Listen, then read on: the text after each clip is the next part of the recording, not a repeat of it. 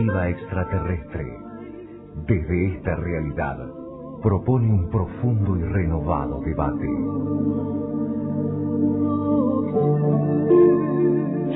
Con los pies en la tierra, con el corazón y la mente abiertos. Alternativa extraterrestre canaliza durante 120 minutos hechos, mitos y comprobaciones que vienen desde más allá de nuestro planeta.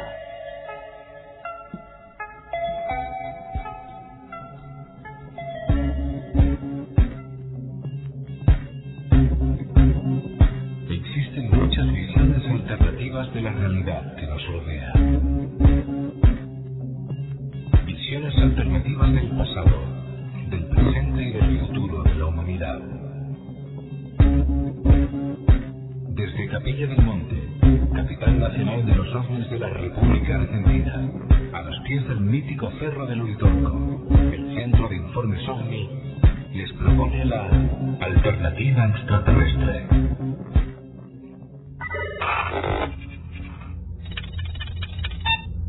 Alternativa extraterrestre. Presenta y dirige Luzmari Lobe. Redac- Alternativa extraterrestre es una idea original de Jorge Alberto Suárez.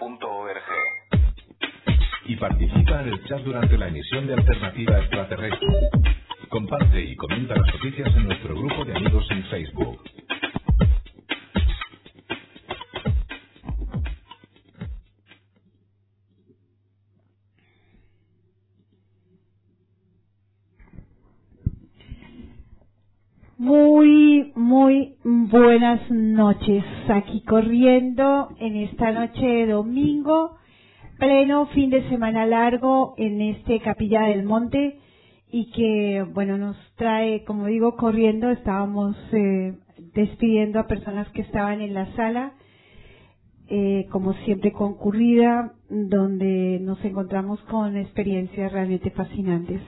Aquí estamos iniciando esta alternativa extraterrestre, programa 2855, vaya número, ¿no? Y con la intención, por supuesto, de siempre llegar con, con esta cita eh, imposible de, no cumplir en esto que se llamó alternativa extraterrestre, idea de Jorge Suárez y conduce Luz Mari López. Bienvenidos a esta alternativa extraterrestre.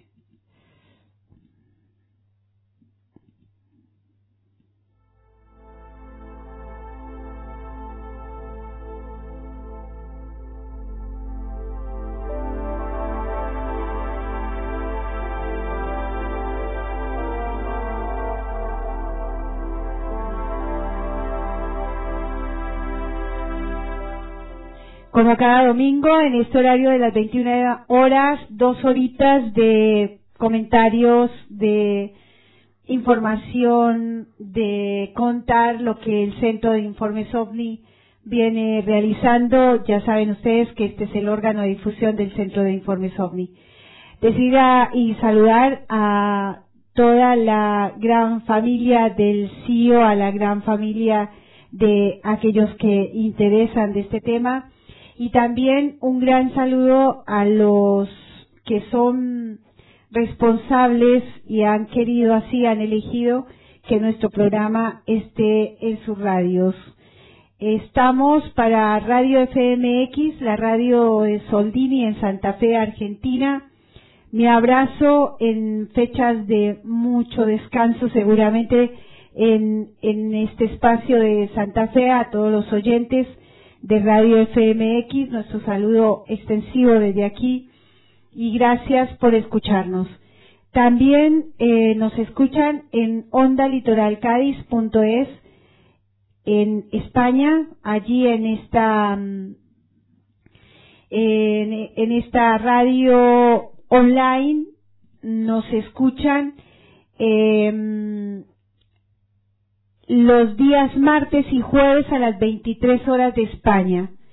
Muchísimas gracias a esta radio, a sus directores Juan, Francisco y quienes eh, escuchan este espacio radial desde nuestra alternativa extraterrestre también nuestro saludo. Y nos escuchan en Radio Más Pilar de la ciudad de Buenos Aires, de la provincia de Buenos Aires, que también en su jornada radial, eh, en su desarrollo de esta programación, eligen alternativa extraterrestre para que sea emitido. Muchísimas gracias a sus directores, a la gran audiencia y aquí estamos. También decirles que nos escuchan en el diferido eh, vía iVox, en esta caja, una plataforma en donde se encuentran toda una cantidad de audios de todo lo, lo habido y por haber y eh, inmediatamente también nos escuchan en Spotify. También nos escuchan en vivo en las dos plataformas que hemos decidido por estos tiempos transmitir, que es para eh, Facebook, en nuestra fanpage Centro de Informes OVNI, y en nuestro canal de YouTube Alternativa Extraterrestre.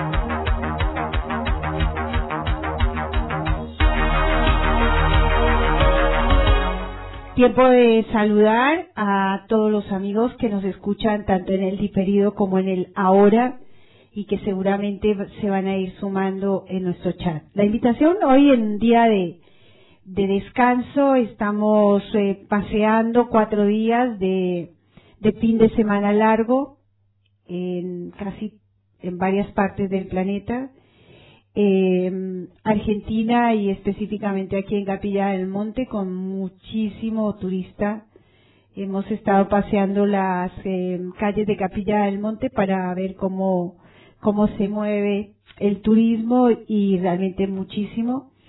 A la noche se nota eh, que nos tenemos que guardar un poquito en los espacios cerrados en razón a las bajas temperaturas de pronto baja suficientemente para no querer estar mucho tiempo afuera. Y mm, muchísimo movimiento en Capilla del Monte. Se ha desarrollado la feria mística para estos cuatro días, eh, tres días, tres noches exactamente.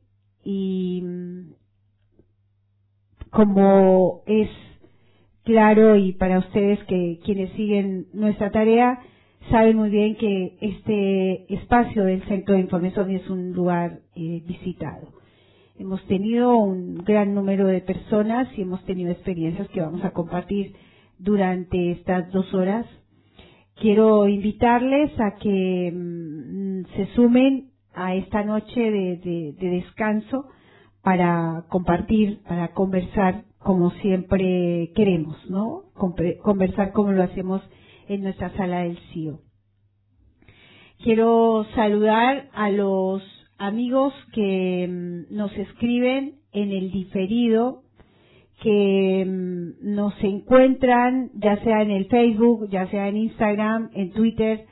estamos volviendo a entrar en escena, habíamos dejado muchísimo tiempo en manos de solamente las niñas que nos hacen redes sociales ya que no es nuestro perfil estar en las redes sociales personalmente, pero bueno, eh, vamos a, a, ingresar en escena a ver cómo nos va. Y en ese ingreso en escena en las redes sociales, bueno, va dinamizándose un poco nuestras imágenes, nuestras personas, nuestra foto, nuestros videos y esperamos que ustedes también estén atentos a escuchar y a ver lo que estamos provocando en las redes sociales.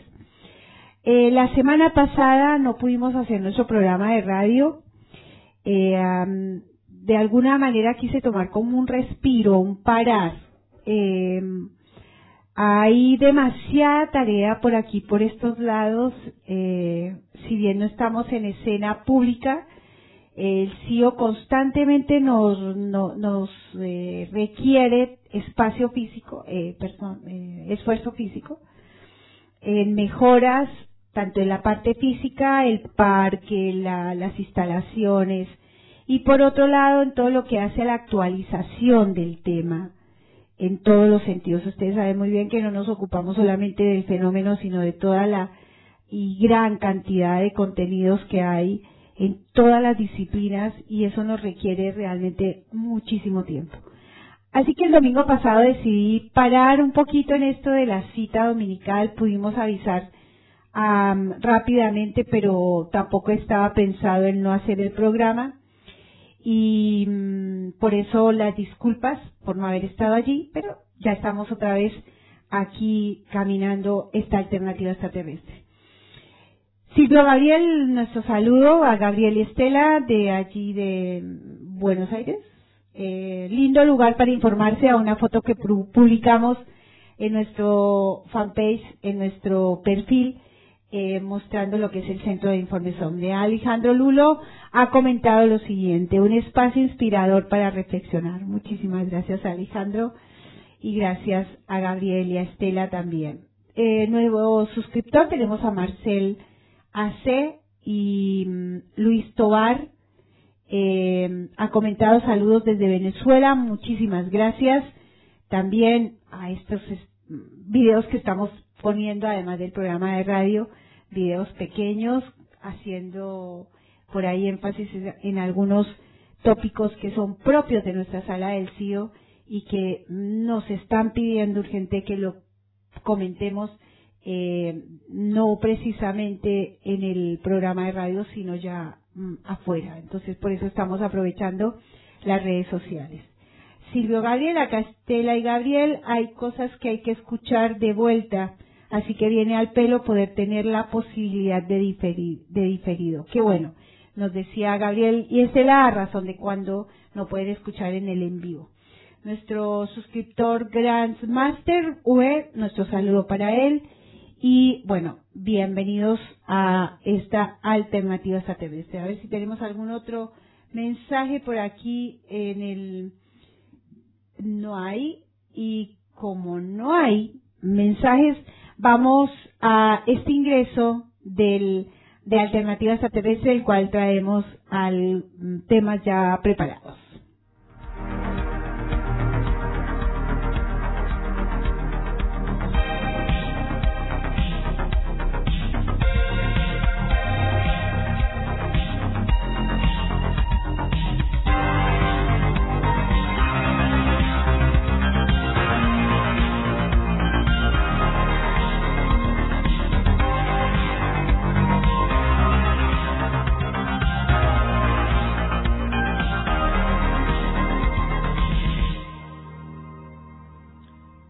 Vamos a, en esta noche, un poco de diferentes eh, puntos de, o miradas de la vida cotidiana, vamos a concentrar un poco la atención a lo que hace a los medios de comunicación.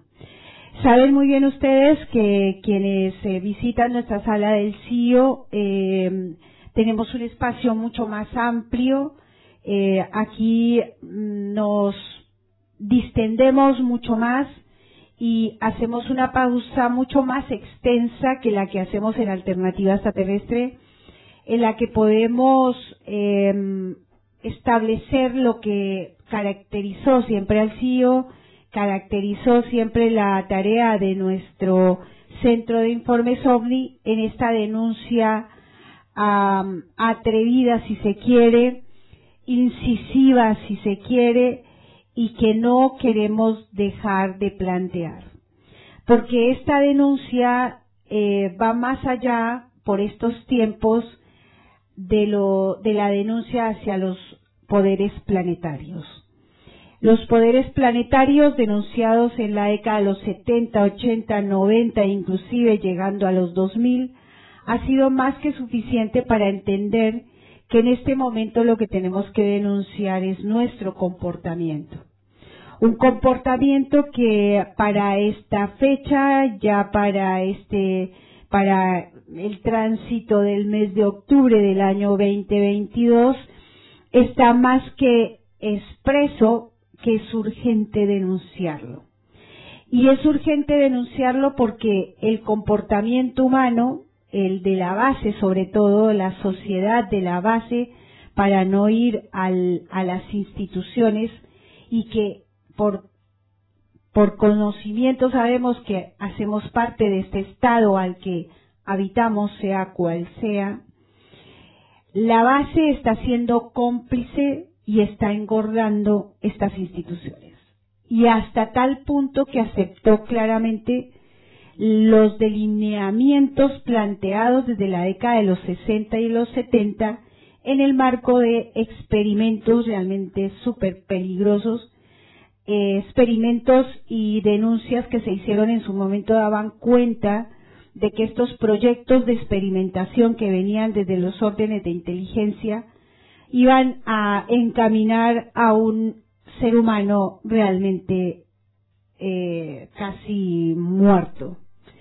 Vivimos en un planeta, pero parece que no lo estamos viviendo.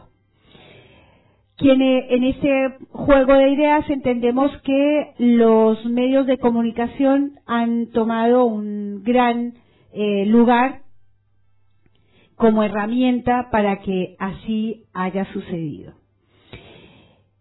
De esto hay bastantes autores, bastante material documentado en donde la denuncia se hizo en la década de los 70 a los 80 y que poco a poco en algunos lugares de la sociedad se fue respaldando con más documentación.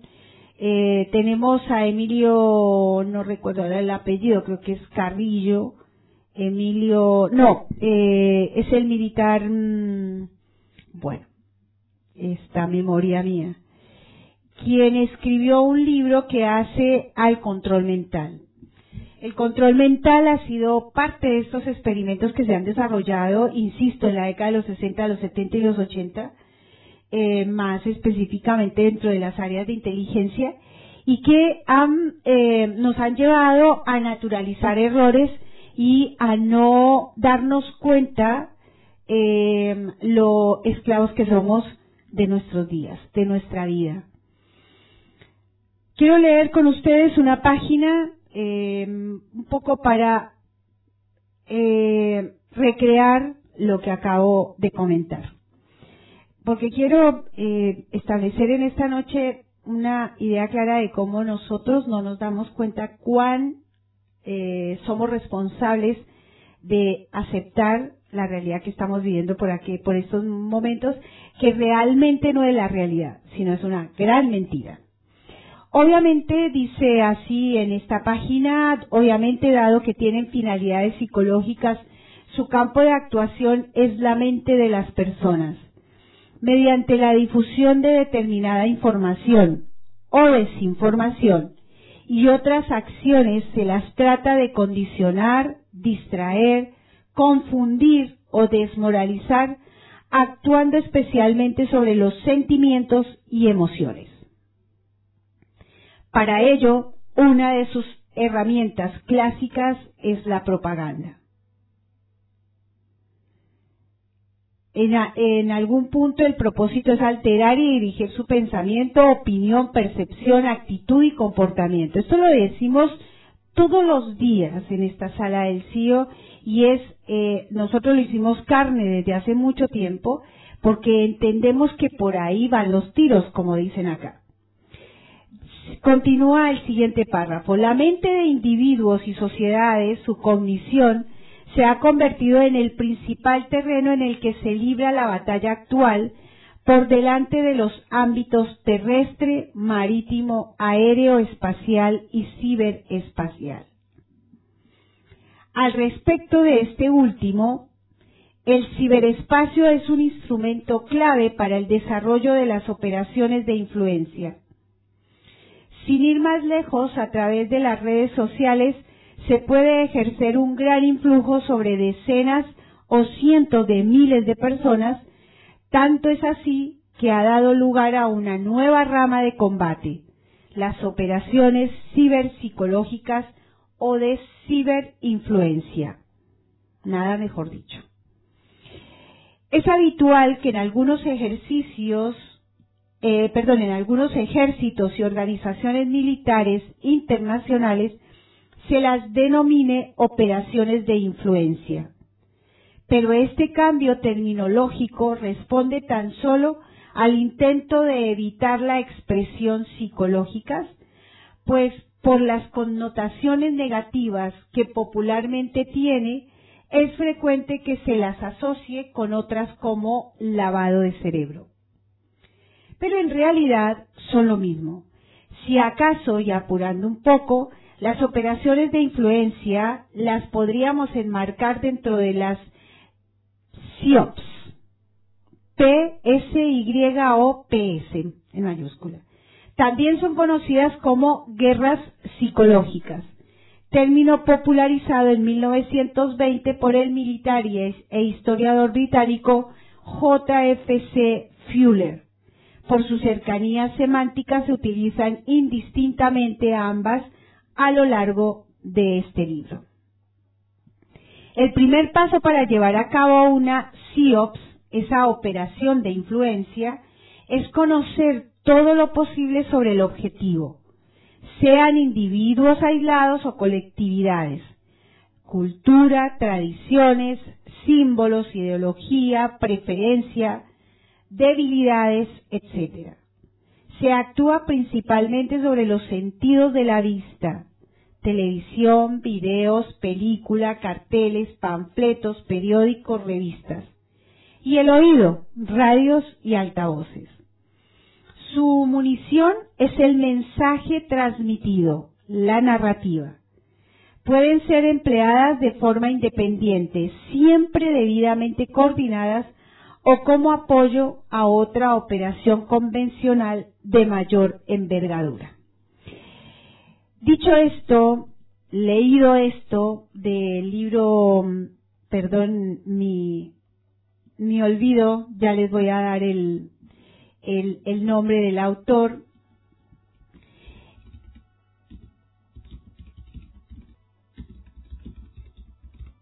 El, el tema, esto lo están ya denunciando en algunas áreas de difusión de medios de comunicación, de periodistas que realmente entiendo que como tantos profesionales nos ha pasado que no queremos ser cómplices de este sistema y en algún lugar de la vida decidimos no asumir ese rol de complicidad.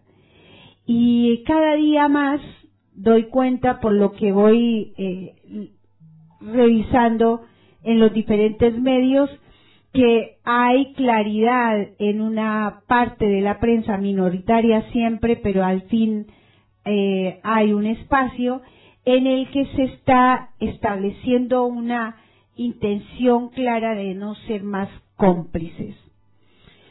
Eh, por eso trajimos esta hoja, esta página del libro eh, de Pedro Baños, se llama el, eh, es el coronel Pedro Baños, español, y que em, en su libro El dominio mental dibuja eh, justamente lo que se denunció hace bastante tiempo y que como insisto, lo decía al principio antes de hacer la lectura de esta página, algunas personas han podido entrar en detalle y establecer mejor eh, más detalles, justamente más documentación y más bibliografía para entendernos de qué manera hemos llegado a este punto como sociedad, como humanidad.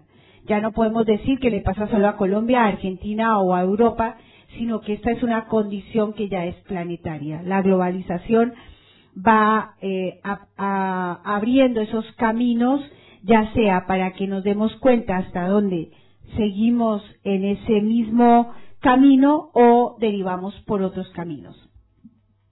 El tema OVNI no ha eh, sido eh, exceptuado de la situación. Y en este punto, ya para cerrar esta pequeña eh, introducción a alternativa extraterrestre esta noche, decirles que desde aquí, y porque también lo hicimos desde el inicio de esta alternativa extraterrestre hace ya más de 30 años, eh, hemos sido muy criteriosos, muy exigentes, muy selectivos eh, a la hora de plantear la temática e inclusive en qué referentes son nuestros, eh, nuestras bases de exposición. Porque somos exigentes de qué es lo que nosotros consumimos, entonces así queremos llegar a ustedes. Y en ese punto, eh, la investigación OVNI hoy eh, se ha convertido en un desfile de vanidades, en una expresión propia del establishment, aplaudiendo justamente las líneas que muy bien desarrollaron desde el experimento para que se naturalizara y llegáramos a naturalizar el error y no estamos hablando de la realidad extraterrestre en el contexto más exacto que nos compete que es el de querer saber.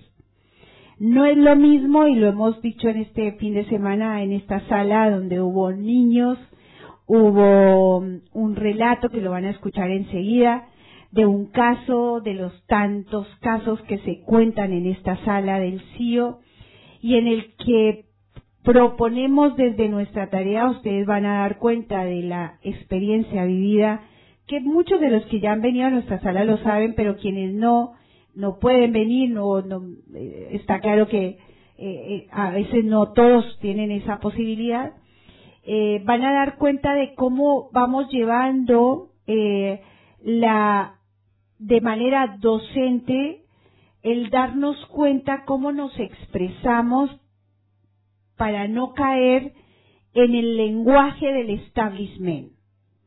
Ni son ovnis, ni son naves extraterrestres, ni son em, tantas cosas que podemos establecer como dichas por las ideas que ya nos han dado y de pronto sí podemos tratar de encontrar las palabras más exactas para un relato, para expresarnos y definitivamente generar lo que tanto se ha perdido que es la comunicación. La comunicación que hace a la conversación. Conversar es saber que tú me escuchas y que yo te escucho. Y en esa ida y vuelta estamos aprendiendo, estamos escuchándonos y no copiando y pegando, mucho menos querer tener la razón, simplemente abrir esa, esa perspectiva de educación que hace a esto de saber. ¿Cómo puedo yo saber? ¿De qué manera yo puedo aprender? Este, mm, ya para ir al, al video que les traigo, que lo pude compaginar entre lo que yo pude grabar y, y los amigos de Waldemar pudieron grabar. Eh, ayer tuvimos una reunión realmente de las tantas que son muy ricas en la sala y pudimos grabar. La verdad es, es, es, es así. Hay muchas veces que nunca, casi nunca grabamos eh, la escena de la sala. Y tuvimos la posibilidad de, en medio de, de, un grupo de Boy Scout, de niños Scout, de casi seis, siete parejas, una familia, mucha gente que se iba sumando, inclusive vino Erika, eh, quien nos acompaña en las redes sociales, y, y en ese lindo eh, momento, ambiente en el que estábamos, eh, llegan cuatro personas, cuatro hombres y ellos cuatro, uno de ellos no, yo solamente vengo a contarle una experiencia Eso no quedó grabado, pero en quienes estuvimos sí, eh, ya que fue muy, muy rico. Eh, inmediatamente todos los que estaban invitaron a Waldemar a que se pusiera al lugar donde estaba yo y contara su experiencia. Vamos al video, vamos a escucharlo a Waldemar. Y eh, este es un señor que vive en Santa Fe y que al principio de la grabación no se va a escuchar, yo la voy a saltar un poquito, yo la traté de editar, me llevó tiempo esta tarde hacerlo para poder llegar al audio, hay cosas que no se alcanzaban a escuchar, pero más o menos van a poder entrar en tema. Es uno de los miles y miles de casos que se escuchan en esta sala y que nosotros, por supuesto, nos encanta poder compartirlo ahora que estamos aprendiendo a tener esos cuidados de grabar cuando alguien nos cuenta su experiencia. Vamos entonces con el video.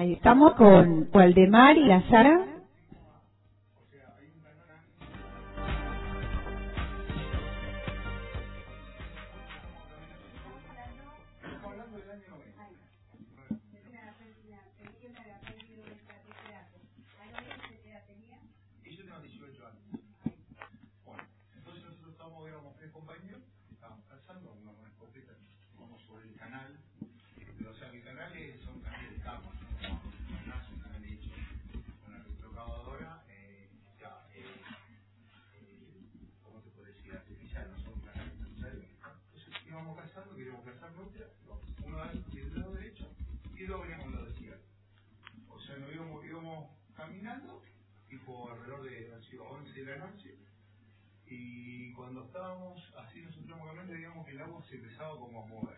Uno del lado derecho, y como todo del lado izquierdo. Cuando empezaba a ver como que se movía el agua, entonces yo le dije al otro muchacho, esto no me gusta nada. Hay algo que se veía así como si fuese la luna que reflejaba el agua.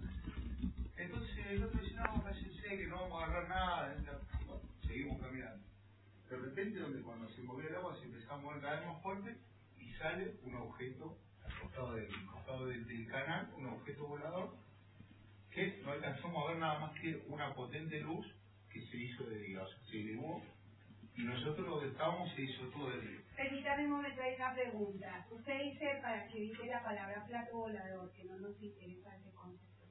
¿Qué fue lo que vimos? Nosotros lo que vimos fue, eh, al costado del canal, eh, ahí a 5 metros, salió un, un objeto blanco que fue una luz así que se elevó Objeto, ¿por qué dice que objeto? O sea, yo lo identifico como un objeto, una luz. ¿Una luz, un objeto? Bueno, en realidad, eh, no te, si una luz no es un objeto. Ahí. No te podría decir identificación. Sí, eh, trate de ser lo más exacto de lo que dice. Bueno, nosotros vimos una luz, la luz, eh, o sea, eh, dejaba una estela y se iba de un lugar hacia otro recorriendo distintos campos. Estaba la luz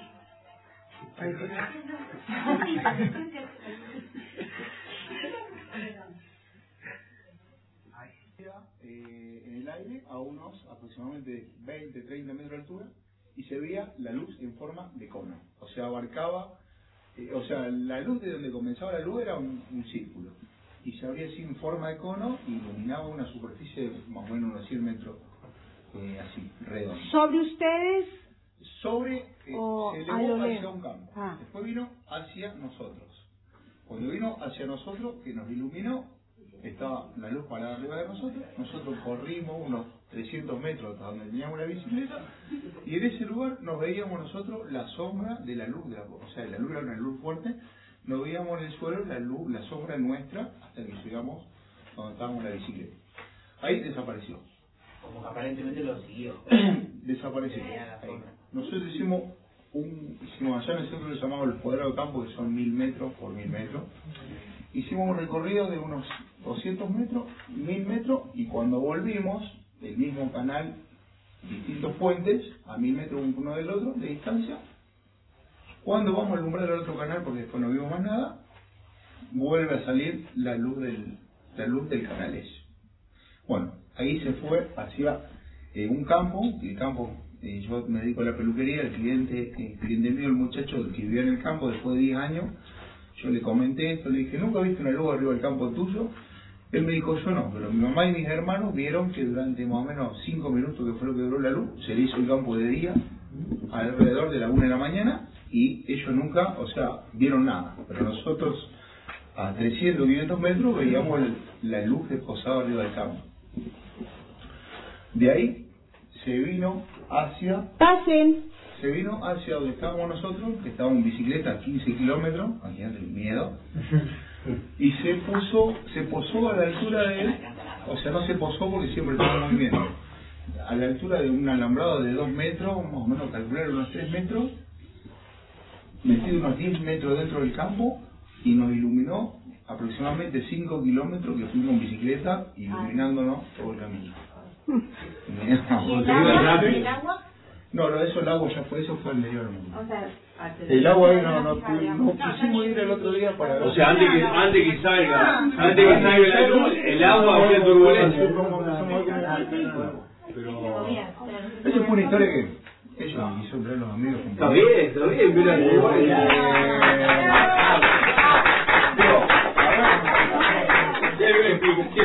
No, yo quiero que una explicación porque todas las películas que yo veo de ovni, de objetos, eh, todas, las, Perdón, si le pueden abrir a la persona que está ahí.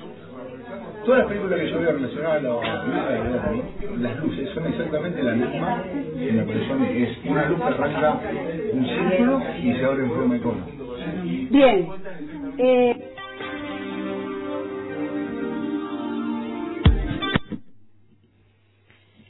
a ver si mejoramos el audio. Que tenemos el audio del micrófono un poquito a- bajito. Bien, ahí están escuchando ustedes a, a, Waldemar, un amigo de Santa Fe, una persona que estuvo presente en nuestra sala ayer.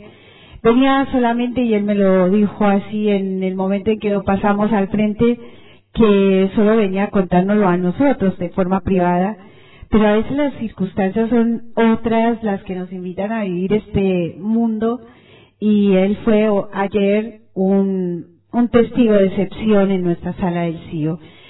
Hay que decir, e insisto en esto de, que quienes conocen la sala lo saben, que se provoca constantemente el que se nos cuenten las experiencias en la sala. Porque haya eh, en un porcentaje interesante el que estemos en este tema no es el caso mío, y sí, pero hay una experiencia que nos, nos trajo a estar en este tema, ¿no? Y algunos es un avistamiento. Eh, vieron algo y fue suficiente para decir, ¿y eso qué es?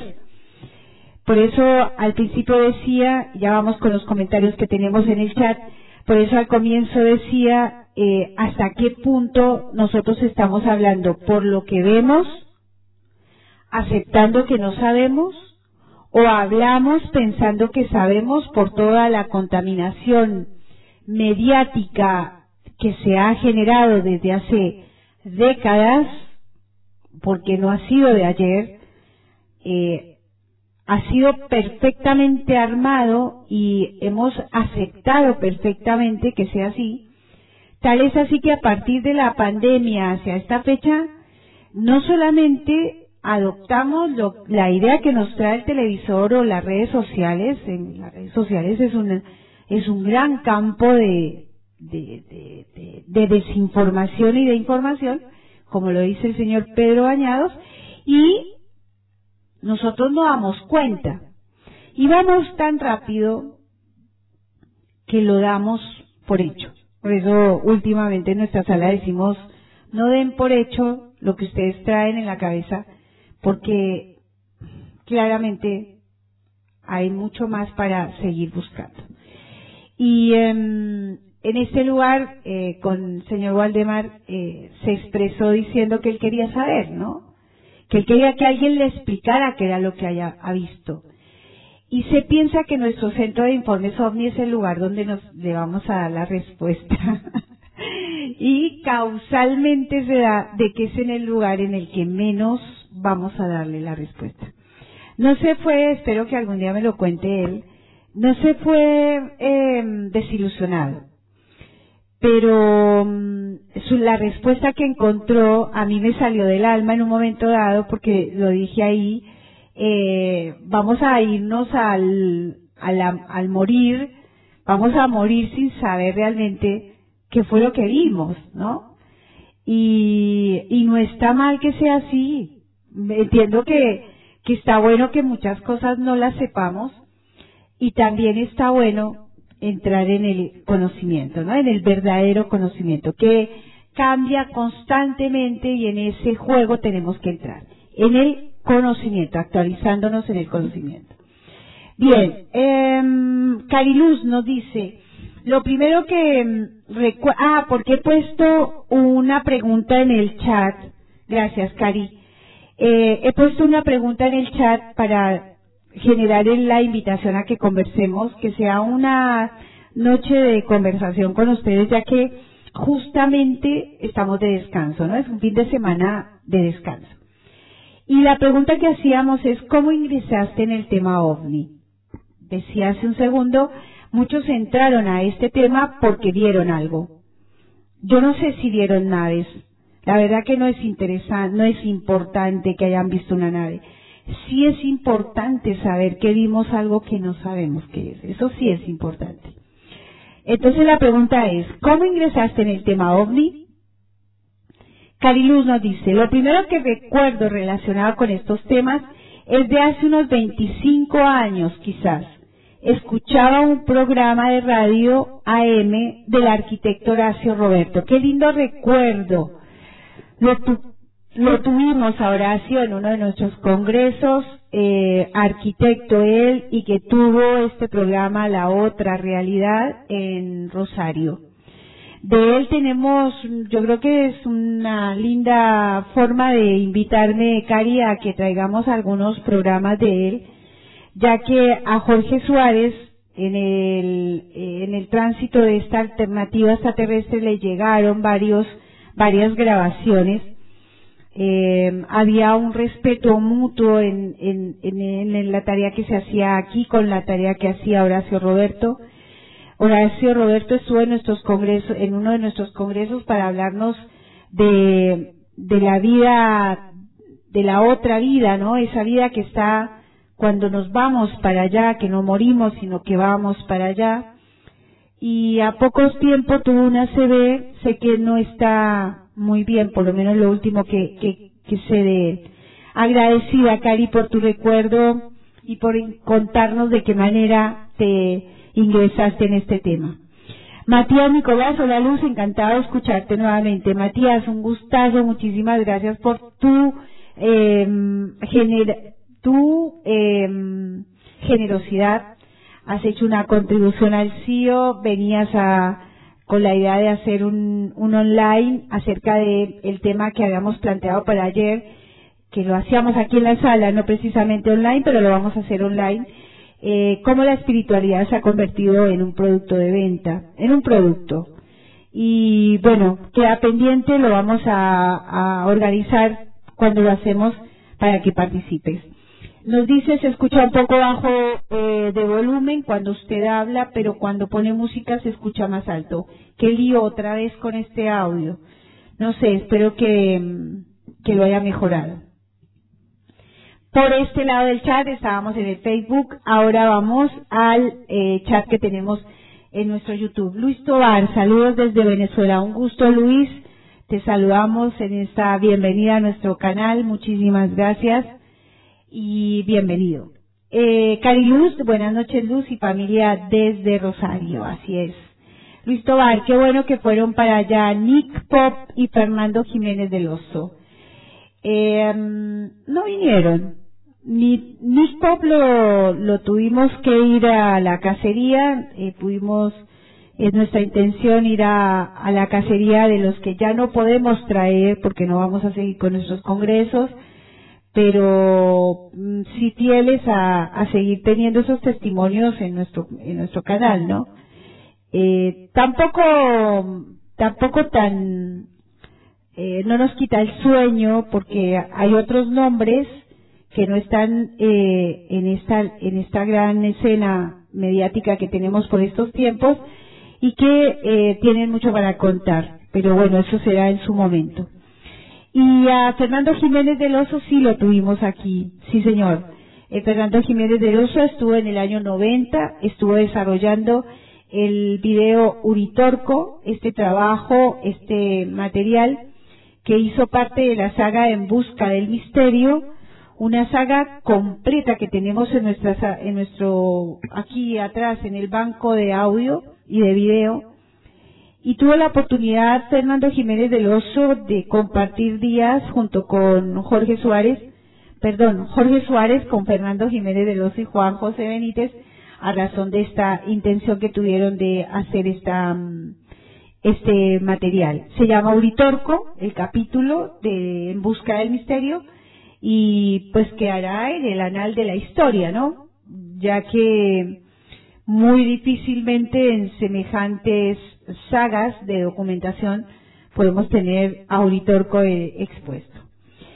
Ingeniero 007, hola, ¿de qué trata? ¿De qué trata? De lo que hace al interés del fenómeno ovni, tratando de salir un poco del fenómeno y ir un poquito más allá, que ya solamente salir del fenómeno nos abre la posibilidad de entrar a contenidos que hacen a, primero a nuestra realidad como seres humanos, ¿no? Y después a, a lo que hace a los verdaderos documentos que tenemos eh, bien dibujados gracias a investigadores de toda la temática a, que hace a la comprensión de la realidad extraterrestre. Samuel San Martín, buenas noches Luz, nos vemos el 29 en Rosario. Así es, qué bueno Samuel, tú eres de allá, ¿no? Así es, tenemos una cita, nos han invitado a llevar los libros del Centro de Informes OVNI, libros escritos por Jorge Suárez y agradecida a la señora Lorena Ciarata, quien llevando adelante su café ufológico en Rosario ha tenido la atención de invitarnos y por supuesto mm, encantados. No desperdiciamos invitaciones que nos hagan ya que sabemos que desde donde estemos podemos hacer nuestro aporte y además podemos compartir tanto que nos invita toda esta temática. Bien, no sé cómo están escuchando y me gustaría saber que ustedes me lo cuenten, cómo están escuchando el programa tanto en Facebook como en YouTube. A la espera de sus comentarios nos vamos con eh, nuestro Noti Omni.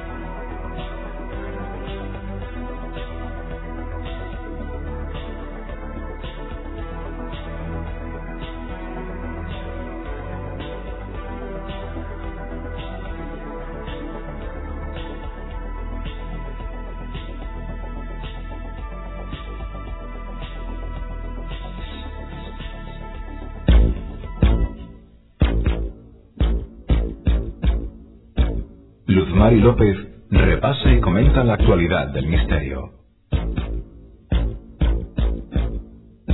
Notiovni, Notiovni. Tradiciones ancestrales. Notiovni. Ovnilogía. Terapias alternativas. Notiovni. Historia oculta. Ciencia de vanguardia. Notiovni.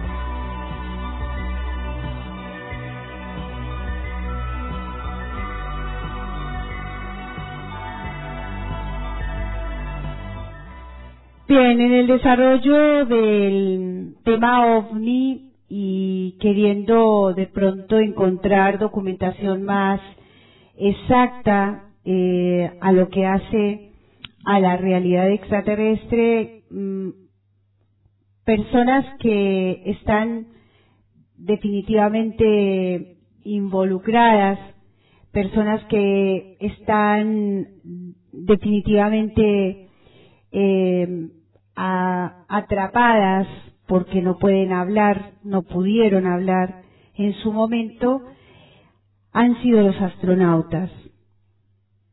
En tiempos como estos, eh, hoy la mm, actualidad de la temática de la astronáutica nos está diciendo que la dinámica de viajes al espacio cada día va a ser realmente muy eh, movida y esta dinámica la está llevando adelante la institución privada.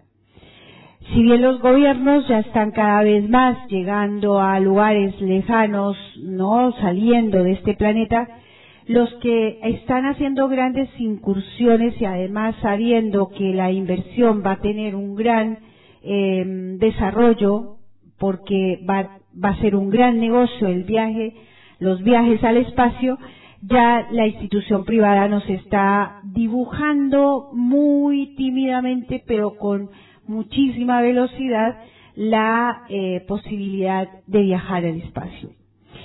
Hablar de astronautas y hablar de viajes al espacio es, a mí me invita a, en algún punto a volver a tiempos atrás, no mucho más de 500, 600 años, cuando toda Europa empieza a venir a América de una manera mucho más dinámica, mientras que antes nos habían venido a visitar a los habitantes de América muy despacio. Eran algunas culturas y muy de vez en cuando ya venían viajes a América y de pronto fue mucho más eh, globalizada la cosa y aparecieron de diferentes partes del planeta visitándonos y también nosotros desarrollando viajes hacia el, saltando el charco eh, vía primero navegando por los mares y poco a poco desarrollando mejores tecnologías para eh, hacer estos viajes por nuestro planeta. De la misma manera me dibuja este presente mediático el conocer de proyectos tanto privados como proyectos gubernamentales los viajes al espacio. Todo tiene un proceso y ese proceso se inicia por allá en la década de los 60 cuando queremos viajar a la Luna. Por aquella época eh, empiezan a haber experimentos para poder eh, ver de qué manera podemos salir del planeta. Uno de los primeros astronautas que salen y hacen un recorrido por la eh, esfera terrestre ha sido el astronauta Gordon Cooper. Debo decir que cuando conocí su historia, eh, se sumaba a eso que decimos nosotros que hay un porcentaje muy pequeño, cuando uno entra en el tema ovni, el porcentaje pequeño es abundante en hechos y de experiencias y de casos que nos llega, nos llevan a ese lugar exacto del conocimiento para comprender la realidad extraterrestre, no para concluirla, no para dar un, un, un título o para hacer una película de ciencia ficción, pero sí para eh, establecer líneas en esa en ese querer comprender no la realidad extraterrestre. Ese astronauta ya cuando era eh, cuando hace su primer viaje afuera, él recorre toda la hace un recorrido por por toda la periferia del planeta. Él eh, cuando regresa deja dicho que no morirá sin decir lo que él sabe. Hay un video que voy a pasarlo, voy a tener que leerlo porque está en inglés y en italiano. Este material fue filmado y fue grabado eh, yo calculo que fue en la década de los 90, él era ya muy grande, lo van a ver ustedes. Y, mm, y en este video que lo tenemos hace bastante tiempo, lo pudimos compartir en varios congresos y en la sala misma, eh, varios programas de OVNI Destino Final. El astronauta ya mayor se expone de la manera que lo dijo cuando era joven. No moriré sin decir lo que yo vi. Voy a tratar de hacer pausas. A ver, ahí por ejemplo tienen la imagen del astronauta. Y dice el video, a continuación escucharás las declaraciones del astronauta Gordon Cooper, el primer hombre que sobrevoló la órbita terrestre, año 1963. Ahí tenemos la foto del astronauta. Eh, vamos relatando porque esto va para el audio también. El documento es, es, eh, viene de Italia, por eso lo tengo en un, en un bajo volumen y, y, y, vamos leyendo lo que dice el conductor. El mayor Gordon Cooper fue uno de los dos hombres elegidos para el programa espacial Mercury. En su histórico vuelo a bordo del Flight 7, que duró 34 horas, él se convirtió en el primer hombre de la historia en recorrer la órbita terrestre 22 veces.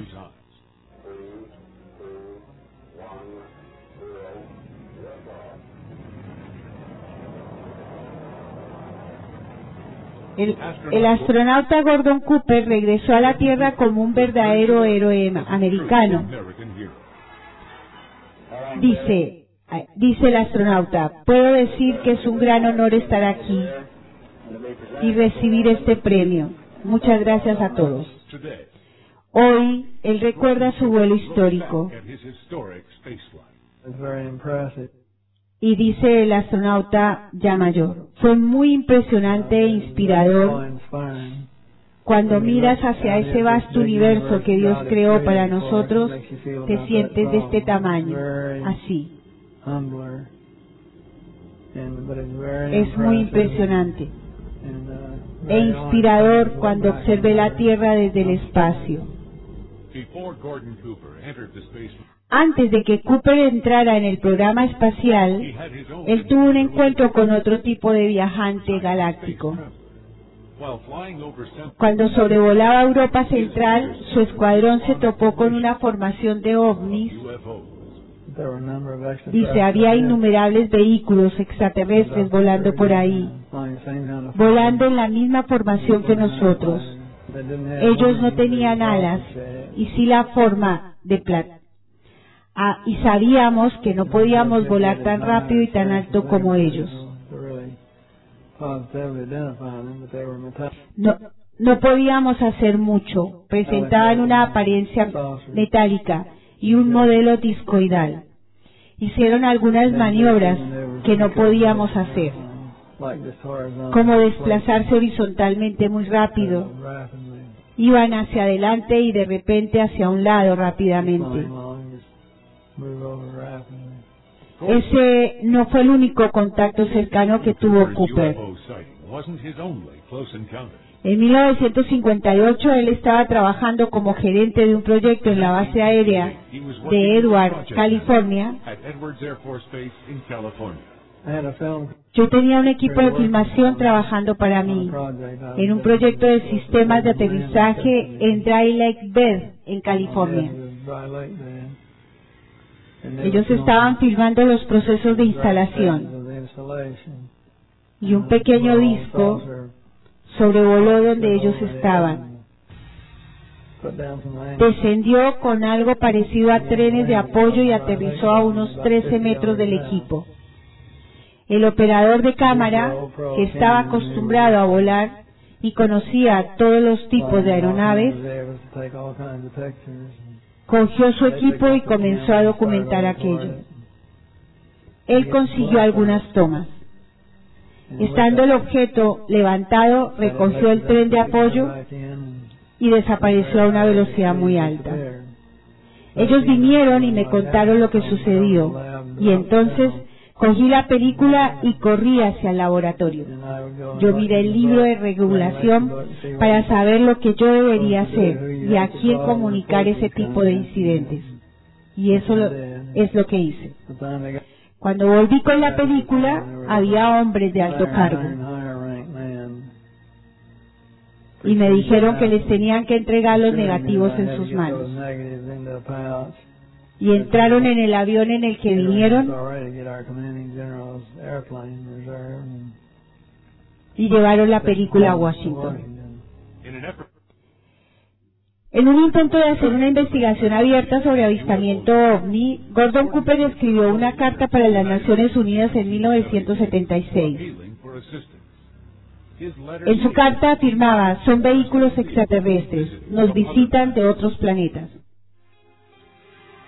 Gordon Cooper è uno di quei nuovi Gordon Cooper puede ser llamado el pionero en el espacio, haciendo su primer vuelo en mayo de 1963 dentro de una cápsula del proyecto Mercury llamada Fate 7. Anche quest'uomo Él también tuvo sensaciones muy peculiares cuando se encontró delante del infinito.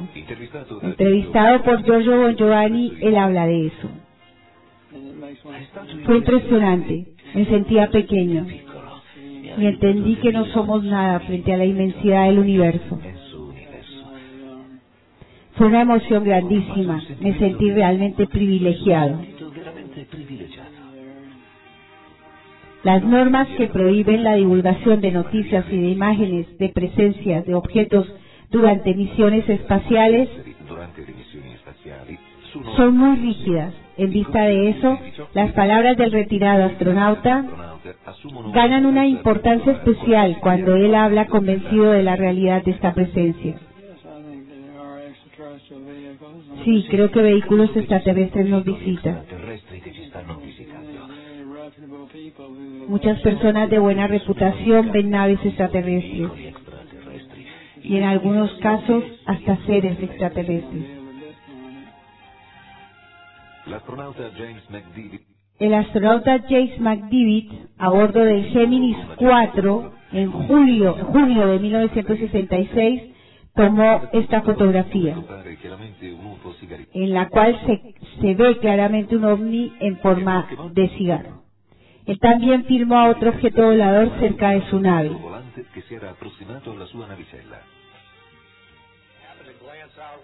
Miré por la escotilla y allá afuera todo oscuro. Había un objeto blanco de forma esférica. Se iba moviendo en ángulos de 40 grados. 40 gradi.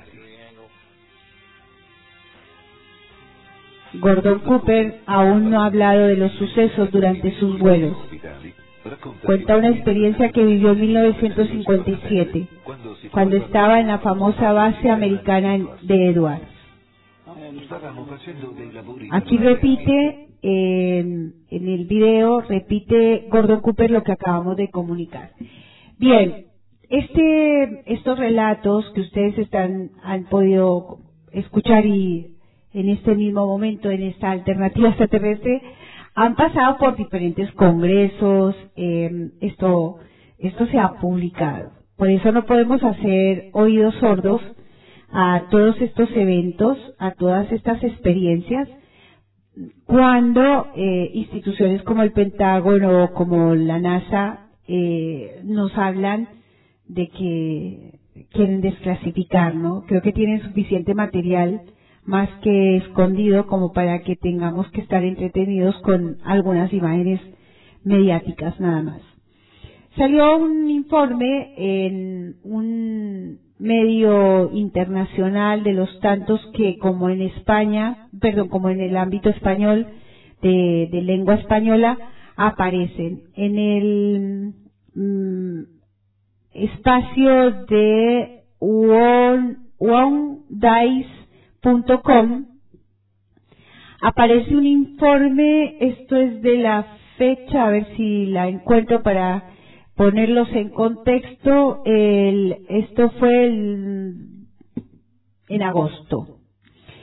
Eh, una nota, un titular, astronauta retirado de la NASA fue testigo de una flota de 100 ovnis vio el aterrizaje de, una, de un ovni y una carta de la ONU sobre extraterrestres. Esto que les acabo de contar ahora viene ya en un artículo y quiero eh, compartirlo con ustedes porque hay datos acá interesantes que se suman a lo que yo ya sabía, el, a lo que nosotros ya sabíamos.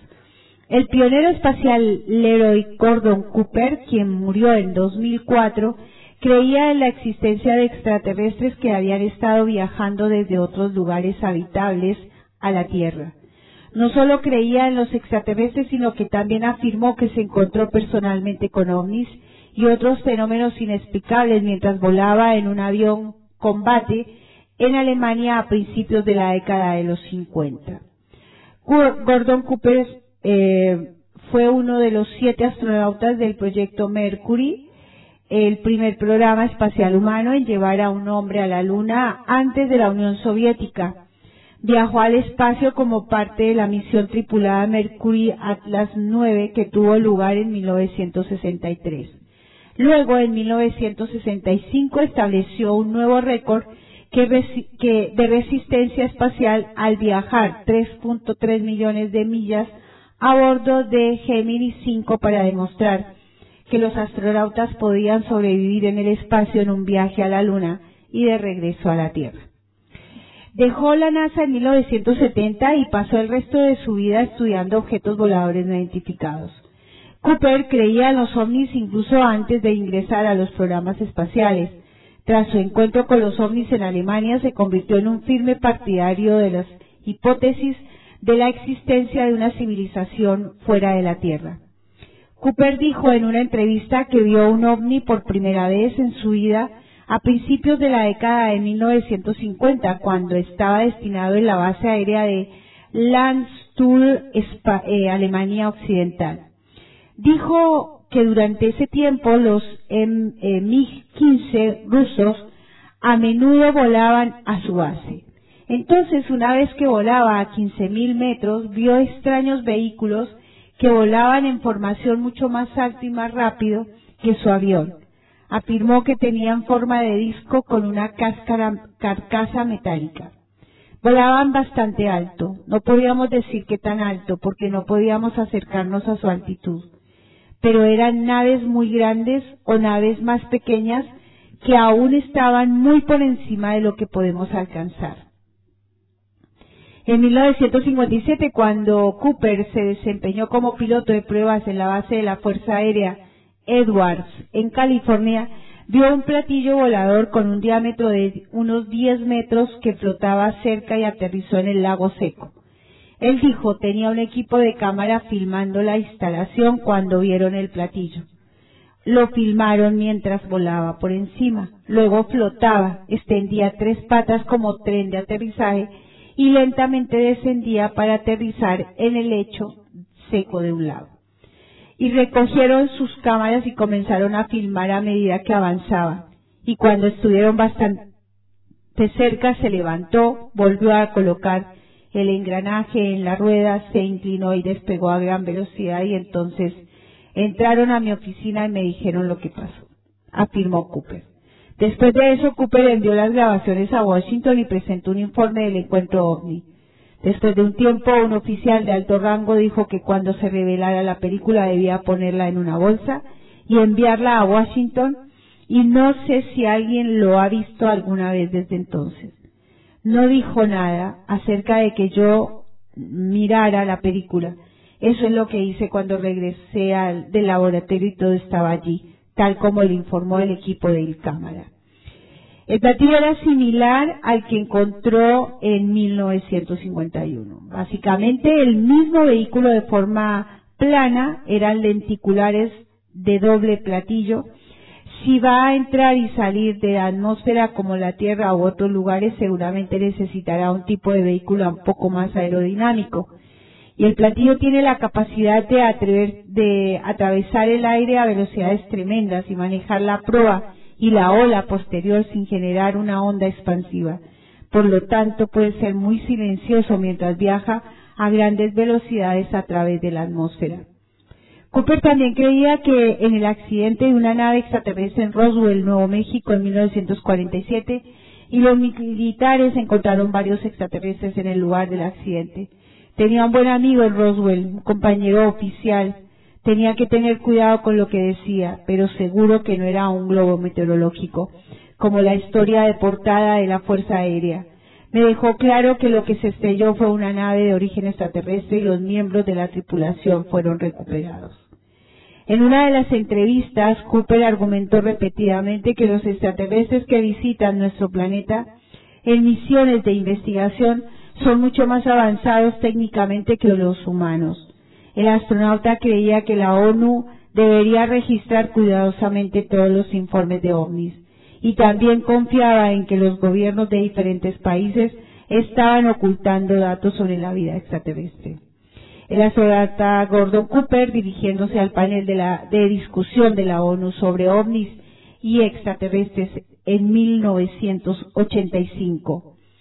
Voy a dejar, ya vamos a leer la carta que él expone. Debo decir que me recuerda este informe cuando estando en algunos de los congresos que realizamos aquí en Capilla del Monte, eh, él fue el primero eh, Gordo Cooper fue uno de los primeros eh, dentro de la institución astronáutica que eh, pudo asegurar esto que acaban de escuchar. Él sabía que la ONU tenía allí informes que hacen al fenómeno ovni y que también en diferentes países se tienen datos sobre vida extraterrestre. Esto es lo que a nosotros nos da base para decir lo que decimos en la sala, ¿no? Tantas cosas que decimos en la sala y no decimos aquí en Alternativa Extraterrestre. La carta que el señor Gordon Cooper traslada es la siguiente. Déjenme ver a ver si tengo algún comentario en la sala. Se pisan un poco tubos con el video. A usted le puede parecer bueno, pero Samuel me dice que se escucha perfectamente. A ver cómo será esto. Espero que me estén escuchando bien. Víctor, un gustazo de verte por aquí. Saludos a mi Gabriela. Gracias por escucharnos. A ver si tenemos algún otro comentario acá en el programa visto desde Facebook. Y eh, si no hay comentarios, vamos a seguir. Cariluz, Matías y no tengo a nadie más.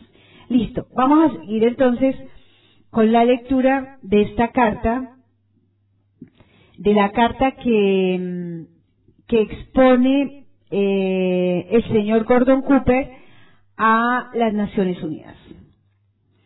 Creo que estos vehículos extraterrestres y sus tripulantes están visitando este planeta desde otros planetas que son un poco más avanzados técnicamente que nosotros en la Tierra.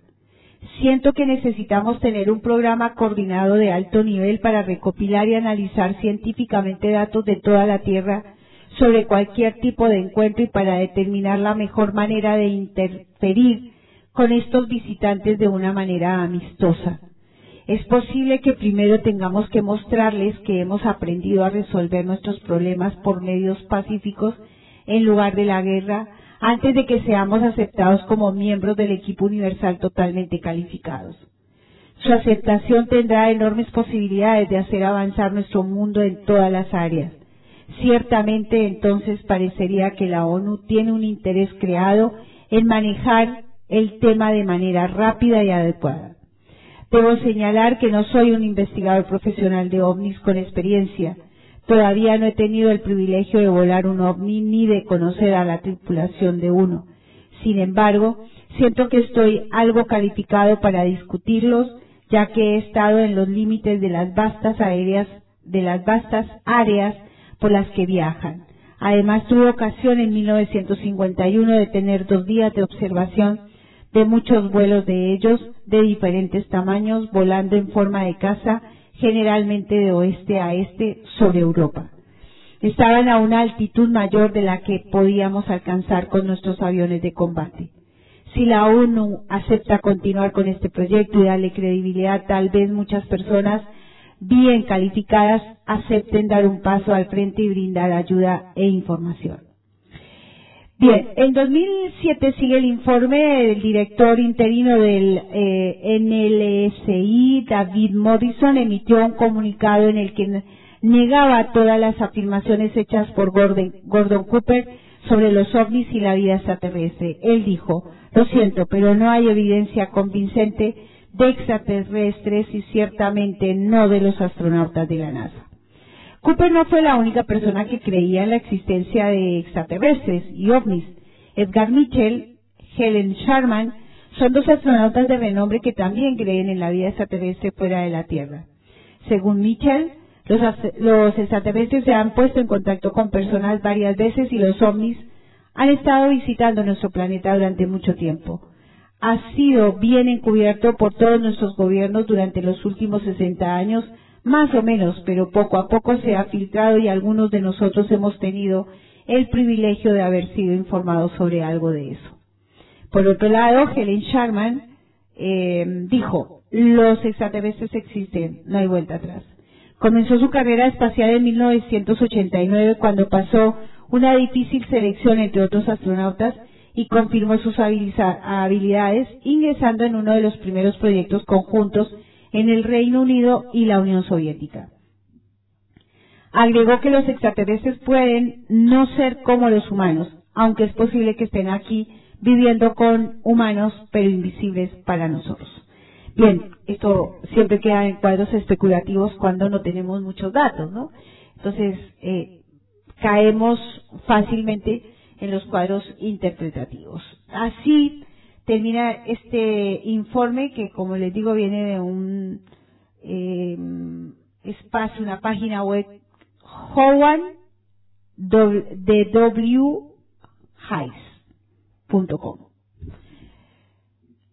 ¿Qué les parece?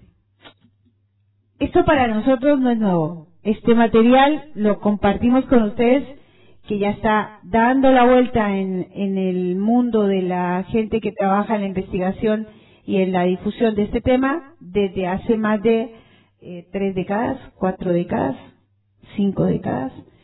Eh, estamos hablando de años 1963, es decir, esto no quedó en, em, eh, en un cuadro estanco, siempre estos datos caían en, la, en los mm, espacios de investigación de diferentes investigadores y ha sido más que mm, interesante y suficiente para eh, que haya estado en, también en congresos de nivel internacional. Por eso este material pudo caer fácilmente en nuestro espacio, ¿no? Bien.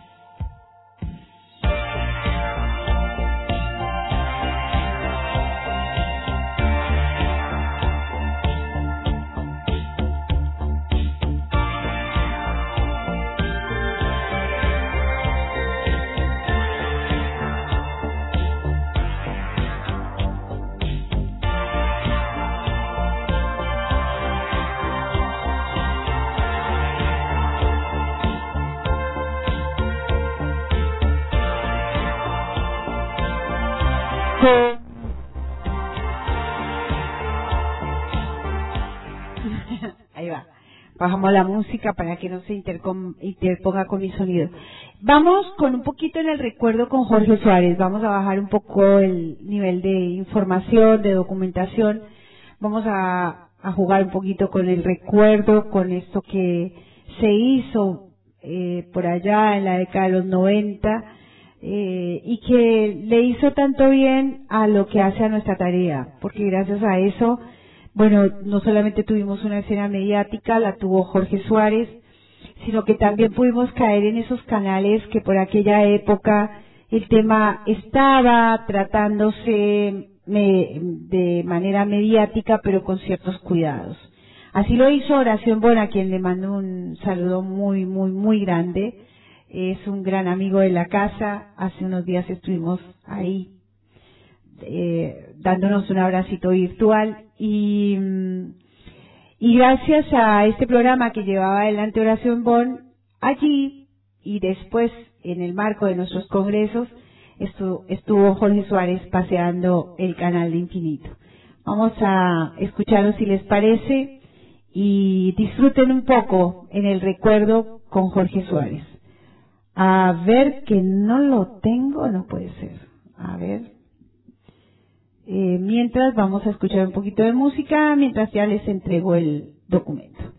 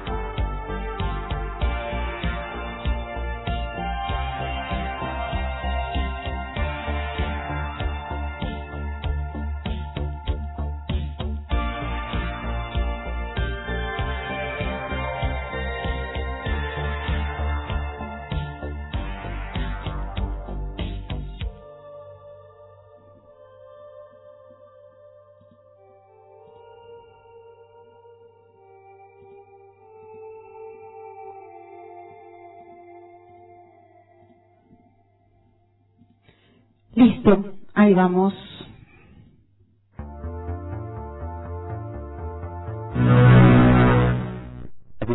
Don Jorge Suárez. Gracias por acompañarnos. No, gracias usted por recibirnos. Don Jorge, pensamos en Argentina y nos ubicamos en Argentina. Estamos afortunadamente saliendo para toda Latinoamérica y un poquito más. Para aquellos que no tienen la menor idea, vamos a ubicarlos en Córdoba, vamos a ubicarlos en Capilla del Monte. Eh, para aquellos que a lo mejor ni siquiera vieron nuestros informes especiales. ¿Qué pasa en Capilla del Monte? Abro, Córdoba, abro, Argentina. Bueno, Capilla del Monte a partir del año 1986 se transforma eh, en un hito fundamental para la tecnología del mundo. Por eso que nosotros en nuestro congreso de octubre pasado, que ustedes descubrieron con las personalidades que trajimos de todo el mundo, es un pequeño pueblo, como ustedes vieron, perdido en la geografía fenomenal turística de, de la Córdoba. Eh, todos estos investigadores, algunos conocíamos, otros no se decidieron a venir a conocer la realidad de Capilla del Monte, que se proyecta desde el Cerro Vitorco, al cual todos han considerado una de las zonas más calientes de Argentina. Así es.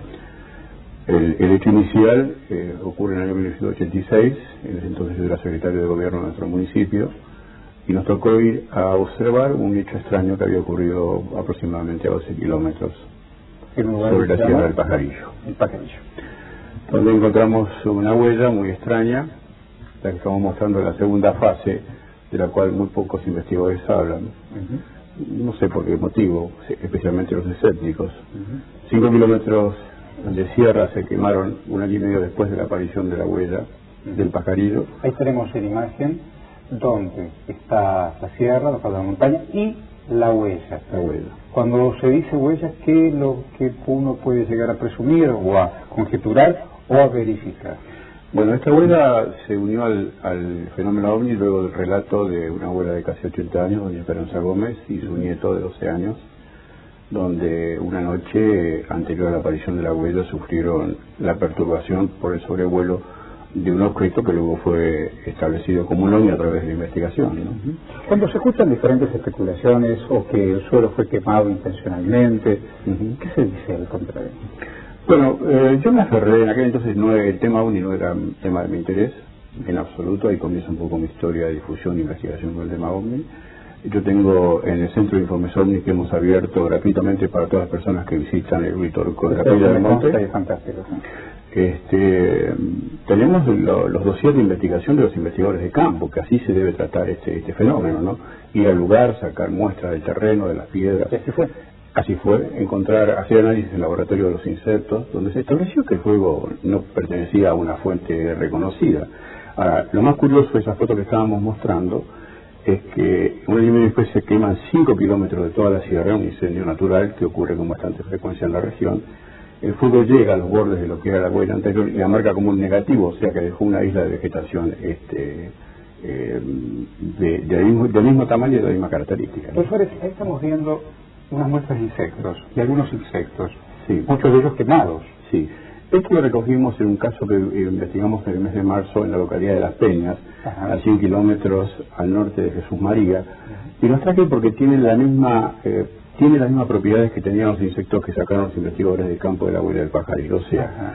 que su, su, su parte este, externa está se mantiene intacta y algo misterioso a través de esa, de esa fuente de calor o de frío todavía no está todo, totalmente confirmada los momifica y los deja prácticamente este, como eran eh, cuando tenían vida, ¿no? Y esto es muy muy extraño.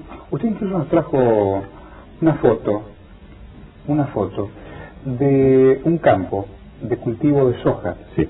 propiedad de un señor que se llama Luis Calcaño. Sí, sí. ¿Y qué apareció aquí?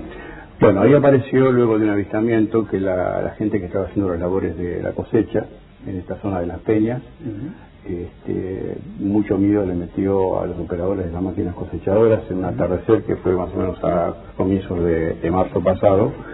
Y en las tareas cotidianas del encargado de ese campo, en esta superficie de 180 hectáreas sembradas con soja, en esa misma dirección donde se avistó la luz, encontró esta huella de casi 40 metros, donde la soja tenía un comportamiento absolutamente diferente a la, este, al cereal que tenía en su entorno. O sea que se atribuye a la presencia de ese objeto volador no identificado que fue avistado por el dueño del campo y por estos cosechadores. Y además nosotros sobre el reconocimiento del terreno encontramos estas particularidades que siempre se encuentran en las huellas, insectos calcinados. Esta es una, una gran langosta que no la pudimos, no la quisimos retirar del lugar porque se hubiera destruido, ¿no? Eh, inclusive se puede ver una de sus alas este, sobre el terreno. Si hubiera sido quemado por flama o por fuego, esto se hubiera consumido totalmente o estaría ennegrecido. O sea que recibió una fuente de calor de origen desconocido, que es lo que siempre interactúa en estos fenómenos de asentamiento. ¿Por qué Córdoba? Bueno, mmm, Córdoba ¿Por tiene... ¿Por qué los terrones? ¿Por qué? En principio hay un estudio bioenergético que hizo un experto en radiestesia, que es el ingeniero Barrio, un hombre reconocido en todo el mundo por su capacidad en estudios de las energías telúricas. En Capilla del Monte del Cerro de Turco se unen tres elementos como explicación hipotética. Ah. Eh, un yacimiento eh, de material radioactivo desconocido en profundidad, aproximadamente 1800 metros, grandes mantos de agua subterránea y además cruces de la Tierra energéticos Harman y Curry muy anchos, de casi 3 metros 50. Esa energía que mucha gente que visita la zona este, disfruta, por decirlo de alguna manera, y sería como hipótesis, repito, la explicación de por qué hay tantos avistamientos de ovnis en ese lugar. Y entonces, eso de alguna manera también le dio una respuesta, dice usted. Claro, claro, porque ovnis se ven en todos lados. Y lo que pasa es que Uritorco tiene una dinámica fenomenal, donde las personas que concurren año a año, en un número superior a las 30.000 personas, han conseguido testimonios gráficos y, y de video. Este, en, en, este aspecto hay muchos investigadores que dicen que el ovni es una cuestión psíquica. ¿Y usted qué dice? Que las cámaras y, y la foto, de fotografiar y de filmación no pueden ser influidas psíquicamente. Bueno, graban. Nosotros hemos hecho con nuestro equipo eh, y hemos tratado de documentar no solo testimonios, sino casos reales y nos han pasado cosas increíbles. De estar grabando y que las baterías de nuestras videocaseteras se caigan inmediatamente o de tocar una pared fría y de pronto que esa pared tenga mucho calor eh, y los testimonios los testimonios coincidentes porque nosotros podemos ponernos de acuerdo sí. y trasladar nuestra versión a un tercero hasta ahí está todo bien pero no puede ser que a un quinto a aquel que ni siquiera existe en la sociedad aquel que vino de afuera y todos coinciden en un argumento central. Sí, yo creo que en estos últimos tiempos este sería una autocrítica que tendríamos que hacer los investigadores, porque muchas veces se descalifica este, sin sentido al testigo. Yo creo que es la parte vital de toda esa historia. ¿Y cómo Eh, se sabe cuando el testimonio es verdad o mentira? Cuando el testigo no se quiere poner protagonista de la historia, cuando nos, nos cuesta ir a sacarle la historia, que siempre está dotada de mucho miedo al ridículo, Claro. a la locura. Este hombre de este campo, un hombre joven, que mm, hace 15 años que está ahí, que ha visto otro tipo de luces, que pueden ser interpretadas quizá de manera diferente, este, me contó que tenía- tuvo mucho miedo, muchísimo, inclusive eh, por muchos, muchos días no quería ir al Miedo al lugar. descreimiento. Pero también miedo al fenómeno, porque el fenómeno tiene una connotación este, histórica como que estos seres extraterrestres nos vienen a comer, ¿no? También. Toda la filmografía de Hollywood está, está Sí. siempre en esa línea. Son los buenos y los malos. Claro, claro. De cualquier manera, yo creo que trazando un paralelo entre lo que alguna vez hizo Orson Welles allá por el 47, Ujú, la Guerra de los Mundos. Claro, que la gente se tiraba por la ventana de los edificios. Si hoy dijéramos una noche por una radio de Córdoba de Buenos Aires que está descendiendo una nave sobre el Cerro Vitorco, creo que las rutas de acceso no alcanzarían para que albergar a la gente que lo quisiera ir a ver, ¿no? De hecho, en nuestro centro de informes, este, este verano pasaron 1.500 personas y este, este es un proyecto abierto en función de la necesidad de la gente. Prestamos un servicio informático sin costos alguno porque nuestra idea, así como fue el Congreso de Octubre, es hacer docencia de la mejor manera. Por ahí se están encontrando también en los próximos días.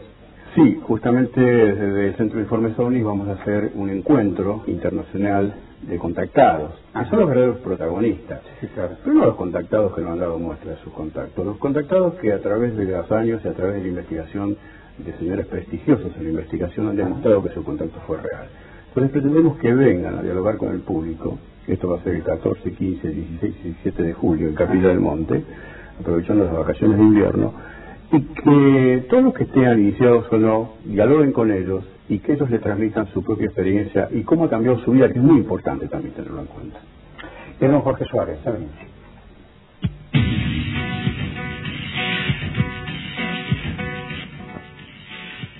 ¿Cómo la llevan? ¿Cómo lo ven? ¿Qué tal, no? Eh, nada más bonito que podernos encontrar con estos encuentros. Daniel saludo aquí desde este centro de informes OVNI, nuestra sala de grabación. Cecilia Cuerda, hola Luz, como siempre, un gusto escucharte. Espero que estén escuchando correctamente el audio. Cuénteme cómo van, cómo vamos. Silvio, bueno, dice que se pisa, espero que ya haya mejorado el audio. Bien, esto, fíjense, estamos hablando del año 2000, estamos escuchando a un Jorge Suárez totalmente pleno, eh, habíamos recuperado a este buen hombre que venía ya eh, demasiado desilusionado con la vida, ¿no? Porque en ningún lado le habían dado el espacio que le correspondía en razón a que la misma municipalidad, el mismo gobierno no, no, no encaraba, no sabía cómo era la cosa, con tanto que cayó eh, en ese mismo momento, fueron casi seis, siete años de demasiada dinámica en cuanto al ámbito turístico y al ámbito del tema OVNI, y el único referente que teníamos en Capilla del Monte Jorge Suárez. Mm, haber conocido al canal Infinito fue una experiencia supremamente fascinante, demasiado causal, eh, mm, un- una de esas tantas eh, fichas, de esas tantas eh, experiencias que dan a lugar a entender que el proyecto Centro de Informes OVNI venía tocado desde algún lugar que no sabemos y tampoco nos interesa profundizar en ello, porque lo importante es que aquí estamos, que el proyecto continúa haciendo su tarea eh, y como así nació haciendo docencia, continuamos en esa misma labor. Con el permiso de ustedes y porque sé que lo disfrutan, vamos con un poquito más de ese Jorge Suárez junto a Horacio Bon. A Horacio Bon lo trajimos eh, años después porque un, ya saben, para los que no, nuestros congresos eran temáticos y elegimos que un año se trabajara, se hablara acerca de eh, la prensa y el tema ovni. En ese año tuvimos al hijo de Fernando Jiménez del Oso, tuvimos a un periodista de Córdoba, estuvo el, eh, y, él aceptó participar de esa mesa de prensa, el señor Rodolfo Garrido y Claudio Salinas. La fue un, ah, qué congresos, Dios, qué congresos. Y luego, eh, no en este pudo venir, pero sí después, Horacio Embón vino a hacer su presentación en el marco de nuestros congresos. Experiencias, tanto vivido, y aquí estamos, siguiendo con la tarea. Aquí estamos con Jorge Suárez, escuchando atentamente sobre lo que pasa con la Argentina, con los ovnis extraterrestres. Usted decía que le ha cambiado la vida a aquellos contactados, a aquellos que tuvieron experiencias. ¿Por qué? Pues yo creo que cualquier persona, cualquier persona que se ha parado frente a un verdadero fenómeno atribuido a los extraterrestres, este, si no ha cambiado su manera de pensar, si no se ha planteado alternativas y conciencia de vida diferente, obviamente es que no entendió nada, ¿no? Yo insisto en esto. En el 86 era funcionario de un pequeño municipio como el Capilla del Monte, estaba haciendo una función política y me encontré con el fenómeno y cambió mi vida, total y absolutamente. ¿Desde dónde? Desde, desde lo personal, desde lo humano, creo que cambió para bien. Este, me replanteé mis pequeñas miserias o mis pequeñas grandes miserias. Me, me puse como objetivo tratar de, de ser mejor por mí mismo y quizás así integrarme de una manera diferente a la sociedad, que entienda que este fenómeno es muy interesante, es apasionante de mínima, no merece ser descalificado tan este, ligeramente como se ha hecho este, por algunos medios de prensa en la Argentina, pero en definitiva a mí me sirvió. No fue fácil. Viví en una, en una pequeña población donde un señor que había llegado hace unos años, yo no soy nacido en, en Capilla Monte, nací en mi querida sociedad- ciudad de Drogué, en Gran Buenos Aires, pero quise de alguna manera ir a, a vivir a Capilla del Monte, a disfrutar de esa tranquilidad, de esa belleza, y también que mis hijos se desarrollaran en un marco de paz, ¿no? Lo logramos absolutamente, absolutamente, y estoy absolutamente agradecido. Y además encontré esta temática, que eh, por etapas ha causado dolor, por etapas satisfacciones. Tenemos un programa de radio que va rumbo a cumplir 700 programas.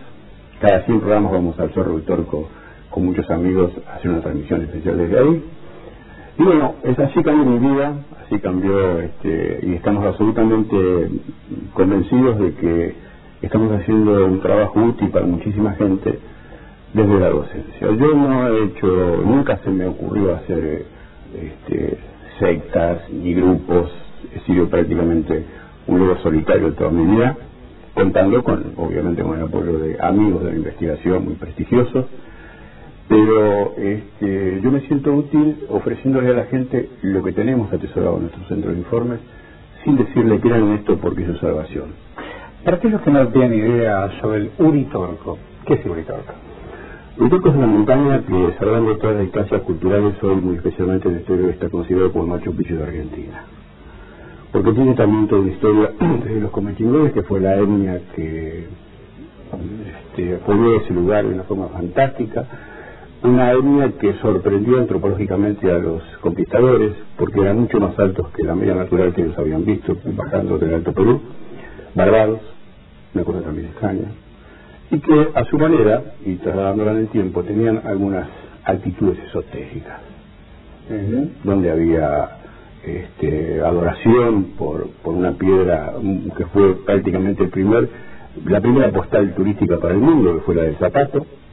Ahí se reunían eh, las distintas tribus que... ¿Está bueno? Sí, sí. La- el Uritorco lo ha, lo ha este, eclipsado, lamentablemente. Por muchos años fue el centro de concentrador de, de- del interés turístico, ¿no? Yo digo que antiguamente el Uritorco estaba al lado de Capilla del Monte, ahora Capilla del Monte está al lado del Uritorco. Eh, dígame, ¿qué va a buscar? O cuando se planta frente a semejante naturaleza, frente a tan importante y omnipotente, digo, cuando miran el cielo, ¿están buscando algo más o se están buscando ellos mismos? Debo decir con, con honestidad que muchísima gente va por curiosidad, Por curiosidad. pero mucha gente va para buscar su propia realidad. Y lo más, lo más sabroso de esto es que lo encuentra. Que lo encuentra. Sí, sí, sí. Esto es muy bueno. Y quizás hasta explique un poco nuestra tarea, ¿no? De decir, señores, más allá del fenómeno. Porque yo creo que, y esto está absolutamente equivocado, no nos podemos quedar en el fenómeno. Yo creo que el OVNI o el proyecto OVNI va más allá, o sea, obliga a pensar. Si estas culturas se nos visitan, Yo, ¿qué hago? eh, nos están, hay mucha gente que nos pregunta, es una pregunta muy reiterativa. Claro. Bueno, ¿qué nos quieren decir? Claro, ¿cuál es el mensaje? Yo creo que lo sintetizan en una sola respuesta, en una sola palabra. Señores, piensen, porque algo poderoso ha puesto en ustedes la facultad de diferenciarse de las otras especies de inteligencia. Úsenla, escapen de la sociedad de consumo, sean personas, pero sean personas bien construidas, sin dependencia de cosas que en definitiva históricamente se han podido establecer, que nunca obedecieron a los intereses de la monada integralmente, sino a pequeños y muy puntualmente poderes ¿Qué planetarios. pasa con los valores religiosos? ¿Qué pasa con la fe cuando uno hace ese tipo de replanteos en ese lugar en el mundo? No tiene por qué estar peleada una cosa con la otra, en absoluto. O sea, Hay otra construcción universal, ¿no? claro, sí. Son, eh, la fe o la religión es un ingrediente que, este, en definitiva, ha acompañado al, al desarrollo de la evolución de este hombre. El Dios del hombre frente al universo, frente a la creación. La fe, la fe ha mantenido y ha conseguido que 6 mil millones de almas estén todavía parados en este planeta, a pesar de todos los estropicios que se han pretendido hacer con el planeta. Y yo creo que es un factor muy, muy importante. El tema de la religión puede ser discutida de distintos ángulos, pero también es un elemento que se ha incorporado y que ha servido sin ningún tipo de duda a muchísima gente. La iglesia incluso va a revisar algunas cosas. La Iglesia se está replanteando, me parece, quizás con mayor velocidad que los factores políticos. El Vaticano hay un hombre, un dignatario de la iglesia. Llamado Corrado Balducci. Fue presentado en nuestro Congreso de Octubre, donde inclusive ese mensaje fue dirigido a los sacerdotes, ¿no? Sí, sí. y donde él muy específicamente decía, no olvidemos al sujeto, no olvidemos al testigo, no lo descalifiquemos, son seres humanos que tienen la posibilidad de no equivocarse y de eh, establecer ese contacto que ya otras culturas lo, lo lograron, porque No encasillarlo como un delirante. Claro, lamentablemente se ha hecho eso en los últimos tiempos, ¿no? Pero yo creo que este proyecto va a lograr hacer el último contacto en un plazo. Todos los investigadores que estuvieron en octubre en nuestro congreso eh, coincidieron en que este, este ocultamiento o esta negación no dura más de 10 años. En definitiva, 10 años. 10 años. Será difícil lograr el contacto definitivo porque está claramente establecido a través de los estudios arqueológicos que estas culturas extraterrestres las tuvieron en contacto, Las ayudaron a otras culturas de la Tierra, ¿Las ayudaron? Sin ningún tipo de duda, les enseñaron. Nosotros tuvimos la oportunidad de entrevistar a un sacerdote mala que van a hacer una actividad a fines de año muy interesante en Argentina, donde el viejo los, los- viejos que integran el Consejo Anciano Mala en la actualidad dicen abiertamente a quien los quiere escuchar que ellos son descendientes de los pleiadianos, inclusive están en contacto con ellos. Bueno, sí, nosotros eh, en oportunidad de visitar México, de trabajar en México, de recoger testimonios en México, también hemos coincidido con este argumento que usted me está señalando. Y en el caso de la cultura egipcia, un doctor en física como es el doctor Álvarez López, mostró en nuestro Congreso de Octubre las diferencias este, muy sorprendentes de lo que ellos llaman el taladro egipcio, que hace 6.000 años perforaba la roca dura en cada vuelta penetrando un centímetro y medio, cuando hoy los taladros que utiliza la industria petrolera mo- moderna penetra por vuelta un centímetro, mejor dicho, un espesor de un cabello. Estamos hablando de miles. O sea, que la presión de, de taladro egipcio soportaba 200 toneladas, según los datos estadísticos y científicos del doctor Álvarez López. Y los taladros modernos no más allá de 50 kilos. ¿Tiene miedo? No, para nada. Tengo esperanza. Esperanza. Sí. ¿Es que Yo creo que- de afuera o que estaba de acá adentro? No, no, de adentro. Yo creo que los de afuera no van a resolver nada. Están haciendo demasiado con decir los señores piensen que no son los únicos. Pero yo creo en el ser humano que es como cree en mí mismo. Y sé que aun cuando tengamos alguna situación dolorosa, que la vamos a tener, la vamos a tener. Ya hay sectores de esta humanidad que la están teniendo. Este, yo creo que el futuro es venturoso. ¿Para yo- todos? Para todos. Aquí en este mismo espacio alguien me dijo, habrá algunos elegidos. No, no creo en eso. No creo. Yo creo en lo que dicen este, algunas corrientes espiritualistas que estamos inexorablemente condenados a ser felices a pesar nuestro. Eso es muy bueno. Así que bueno, habrá que prestarse y predisponerse. Sí, yo creo que es, eh, es predisponerse. En este momento en Argentina y en todas partes del mundo se está abriendo una posibilidad diferente. Es que es una pregunta antes de ir cerrando esta nota. ¿Solamente en Córdoba, solamente en Capilla del Monte se ha avistado? No, no. Yo pude viajar por Salta, eh, pasando por Tucumán. En Tucumán Estamos hablando de del noroeste argentino, noroeste argentino. Eh, en, en, en, Tucumán hay un caso de catálogo que está reconocido en la investigación como el caso de Trancas y hay una actividad impresionante en todo el norte argentino. especialmente en Jujuy. En Trancas, en una estancia, este, gente que vivía alejados en una zona muy rural, de pronto un día eh, ven detenido un tren que después resultó que no era tren. Y ese objeto que estaba detenido donde eh, dos mujeres veían personas que iban, pasaban por las ventanillas de un lado a otro, eh, recibieron este, una onda de calor muy fuerte que las perturbó. Eh, algunos animales de- domésticos tuvieron graves problemas, los perros aullaban, fue toda una noche infernal, hasta que luego ese tren desapareció. ¿De cuándo está hablando? Los años 70 más o menos. 70, hace un ratito. Sí, sí, fue un caso de catálogo, donde fue investigado por todos los investigadores de Argentina reconocidos como Y en tal. Salta también me dijo usted. En Salta, yo en Rosario de la Frontera, estuve hace dos inviernos y un equipo de televisión de, de Salta, de la ciudad de Rosario de la Frontera, filmaron desde un monte este, donde está detrás, está detrás del Hotel Termas de. Rosario de la Frontera, eh, donde curiosamente también hay grandes mantos de agua subterránea y termal.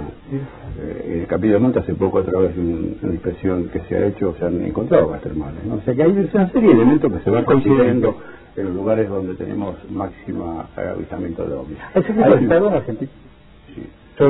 De Estado. Sí, sí, a pesar de que la Fuerza Aérea dice que no estudia el caso, cosa que yo no creo, yo tuve la oportunidad de entrevistar a, a Jorge Polanco, que está considerado como uno de los protagonistas de los casos aéreos más espectaculares de Sudamérica, y él me dijo eh, en una nota que tengo grabada que mm, había sido invitado después de su experiencia en Bariloche a integrar un, este, una especie de oficina de investigación que tenía establecido organizar el gobierno anterior. No, no sé si eso se cumplió. Pero siendo un secreto de Estado. Sí, pero por suerte Chile, en la última muestra aeronáutica que hizo mostrando los prototipos avanzados, se apareció un stand de ovnis, ha, ha hecho una este, organización de investigación mixta, me parece fantástico, Uruguay también la tiene, Brasil está en eso, y nosotros, bueno, es nuestra idea también empujar con todo el respeto a las autoridades para que se decidan abordar este tema con la seriedad que se merece. Lo mejor para usted, Suárez. ¿eh? Lo mismo para usted también. Gracias.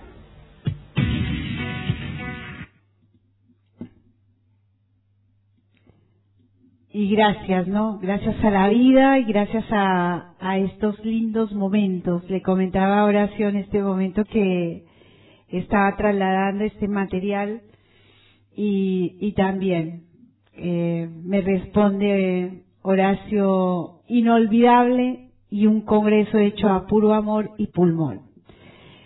Bueno, eh, qué mejor manera de poder irnos despidiendo en esta noche de domingo, agradeciendo profundamente a cada uno de ustedes que estuvieron atentos a nuestro programa esta noche.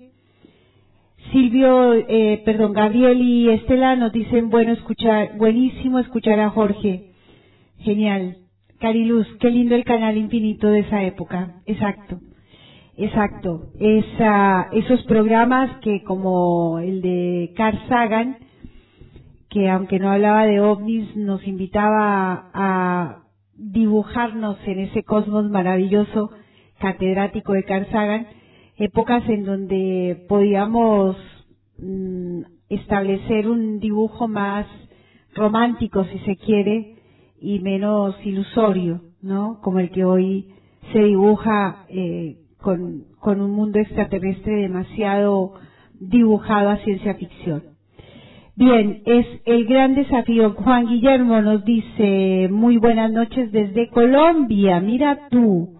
Hace rato, bueno, no, hace rato no, de vez en cuando se nos, eh, nos encontramos con oyentes de, de allí, de nuestra patria, Colombia. Gracias, Juan Juan Guillermo, por sumarte a nuestro congre a nuestro, perdón, a nuestra eh, alternativa extraterrestre ya en la despedida. Nada más deseándoles una feliz, una feliz semana, que terminen de, en este lindo descanso de cuatro días, no son pocos para poder darse un buen descanso. Mi saludo a Erika, eh, quien hace la parte de redes sociales y estuvo presente en nuestra sala este fin de semana y está hoy disfrutando de pasear por aquí por Capilla del Monte. Mi saludo a todos los amigos que nos escuchan tanto en el en vivo como en el diferido. Y eh, nada más veremos con qué temas traemos para la próxima semana. No dejen de buscarnos y encontrarnos en las redes sociales que por allí también estamos caminando con algunos con algún tipo de material por supuesto actualizado con un pensamiento renovado definitivamente porque tanto como lo que escucharon de Jorge Suárez eh, seguramente hoy él estaría en ese también cambio porque la actualidad de la documentación indica que no nos podemos quedar en el pasado y nada mejor que estar actualizado en todo lo que hace a nuestra historia, a nosotros como seres humanos, para poder seguir en la comprensión de esta, trabajando y queriendo saber el, y comprender esta realidad extraterrestre. Muchísimas gracias y um, nos vamos con más música y algunas imágenes de lo que, eh, por donde hemos estado paseando nosotros en estos últimos años.